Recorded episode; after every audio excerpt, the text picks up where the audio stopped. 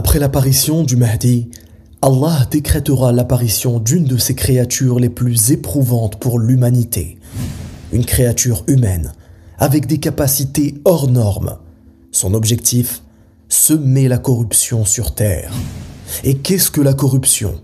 Eh bien, en premier lieu, le shirk, qui est le contraire du tawhid, afin de tenter les gens à rentrer dans le polythéisme.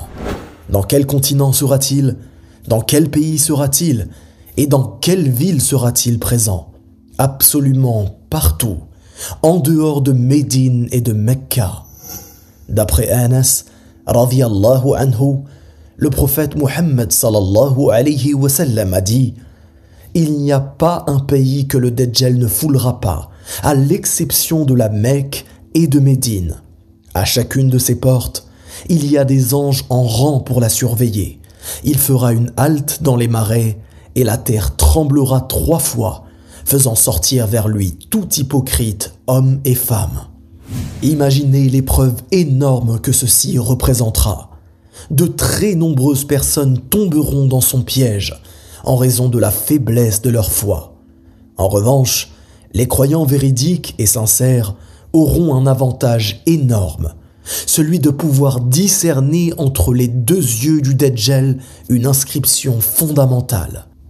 D'après un compagnon anhu, le prophète Mohammed a dit le jour où il a mis en garde contre le Dajjal Il est certes écrit entre ses deux yeux le terme kafir, mécréant, ou bien kafara. Toute personne qui réprouve ce qu'il fait lira cela, ou lira cela chaque croyant. Et il a dit Apprenez qu'aucun d'entre vous ne verra son Seigneur jusqu'à ce qu'il meure.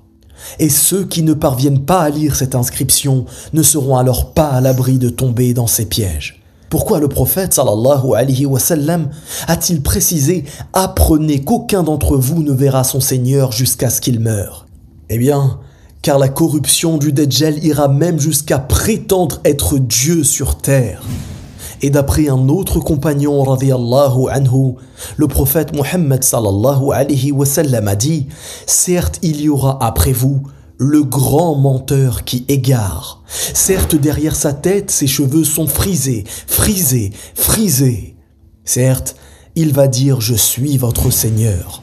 Celui qui dit Tu n'es pas notre Seigneur, mais notre Seigneur est Allah, c'est en lui que nous plaçons notre confiance, c'est vers lui que nous revenons repentants et nous demandons protection à Allah contre ton mal, alors le Dajjal n'aura aucun pouvoir sur lui. Face à tant d'injustices et tant de péchés, Allah permettra alors la descente du Messie sur terre. Qui est-il? Isa alayhi salam, Jésus fils de Marie, Mariam, qui apparaîtra du côté du minaret blanc à l'est de Damas. Les preuves religieuses rapportent qu'il sera vêtu d'un vêtement de teinte jaunâtre et que sa descente du ciel se fera de telle façon qu'il aura ses mains posées sur les ailes de deux anges. Sa descente coïncidera parfaitement avec le deuxième appel à la prière de l'imam des musulmans que sera l'imam al-Mahdi. L'imam al-Mahdi entreprendra justement de combattre le Dajjal, mais seul le Messie Isa ibn Maryam alayhi salam parviendra à en finir avec lui par la volonté d'Allah. Ibn Kathir rapporte que l'imam des musulmans lui dira au Messie, à Isa, Ô esprit émanant d'Allah, avance-toi. Alors Isa répondra, Avance-toi plutôt, car l'appel a été fait pour toi. Et dans une autre version, vous êtes les chefs les uns des autres. Honneur de la part d'Allah fait à cette communauté. Après ceci, le Messie se mettra à la recherche du Dajjal pour accomplir ce pourquoi Allah l'a envoyé. Dans le long hadith d'An-Nawas ibn Sam'an, relatant le récit de l'apparition du faux Messie à Dajjal, puis celui de la descente de Isa alayhi salam, le prophète sallallahu alayhi wa sallam a dit, entre autres, Alors, il le cherchera, le faux Messie, jusqu'à le rattraper près de la porte de Lude et le tuera. Puis, des gens qu'Allah avait préservés de lui, le faux Messie, se rendront auprès de Isa ibn Maryam. Il essuiera leur visage et leur parlera de leur rang au paradis. Bien que beaucoup de gens l'ignorent ou prétendent le contraire, la descente de Isa salam à la fin des temps est attesté dans le Coran et la Sunna authentique. Cela fait partie de l'un des grands signes précurseurs de l'heure. Allah subhanahu wa ta'ala nous informe dans la sourate Az-Zukhruf au verset 61 Il, Jésus, Isa, le Messie, sera un signe au sujet de l'heure, c'est-à-dire la descente de Isa alayhi salam avant le jour de la résurrection est un signe de la proximité de l'heure. Abu Huraira radiallahu anhu rapporte que le messager d'Allah sallallahu alayhi wa sallam a dit Par celui qui détient mon âme dans sa main, peu s'en faut que descende certes parmi vous le fils de Maryam en tant que juge équitable. Ensuite, Abu Huraira ajouta Récitez si vous le désirez. Il n'y aura personne parmi les gens du livre qui n'aura pas foi en lui avant sa mort. Et au jour de la résurrection, il sera témoin contre eux. Une fois ceci dit, posons-nous la question en toute intelligence de savoir pour quelle raison Allah a choisi Isa ibn Maryam, Jésus alayhi salam, pour cette étape importante qui est la destruction du Dajjal?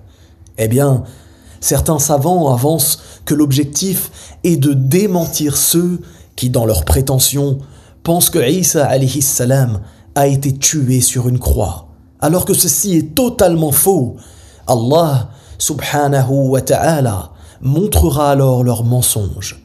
Jésus, fils de Marie, Isa ibn Maryam alayhi salam, descendra donc du ciel au terme de sa vie, afin d'être enterré sur terre comme tout être vivant. Ceci, car il n'est possible à aucune créature faite de terre de mourir ailleurs. Il est important de savoir que la législation religieuse au moment de l'élévation du prophète Jésus, Isa alayhi salam, n'était pas la même que celle du prophète Muhammad sallallahu alayhi wa sallam. Et justement, Jésus alayhi salam jugera à la fin des temps avec la législation de Muhammad et sera un partisan du prophète sallallahu alayhi wa sallam. Il ne descendra pas avec une nouvelle législation, non, car la religion islamique est la dernière des religions et demeurera jusqu'à la venue de l'heure sans ne rien y changer. Après avoir tué le Dajjal, viendra une époque de paix et de sûreté sur laquelle régnera Isa. Allah enverra des pluies abondantes. La terre fera sortir ses fruits et ses bénédictions. Les biens couleront à flot et l'inimité, la haine et la jalousie disparaîtront. Dans le long hadith d'An-Nawwas ibn Sam'an précédemment évoqué, le prophète sallallahu alayhi wa sallam nous informe aussi que, ensuite, après la mort du Dajjal, Allah enverra une pluie à laquelle ne résistera ni maison faite d'argile, ni faite de poils, et il lavera la terre qu'il laissera tel un miroir.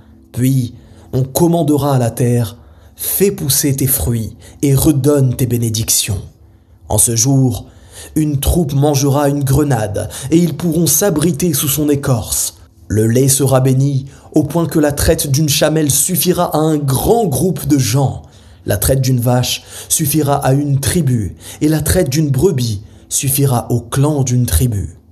Pour finir, cette époque durera un certain temps, jusqu'à ce qu'Allah fasse apparaître un peuple éprouvant, nommé les Gog et Magog, afin d'éprouver justement ses serviteurs. Dis-moi en commentaire si tu es certain de pouvoir lire le terme kafir entre les yeux du Dajjal. N'oublie pas de liker cette vidéo et de t'abonner pour ne rien manquer. Si la langue arabe t'intéresse, n'oublie pas de cliquer sur le lien en description. Je te dis à très bientôt, Inch'Allah. Wallahu a'lam. Barakallahu fikum. Wassalamu alaykum wa rahmatullah. Si tu as aimé cette vidéo, tu aimeras très certainement celle-ci qui concerne la suite et les épisodes de Gog et Magog.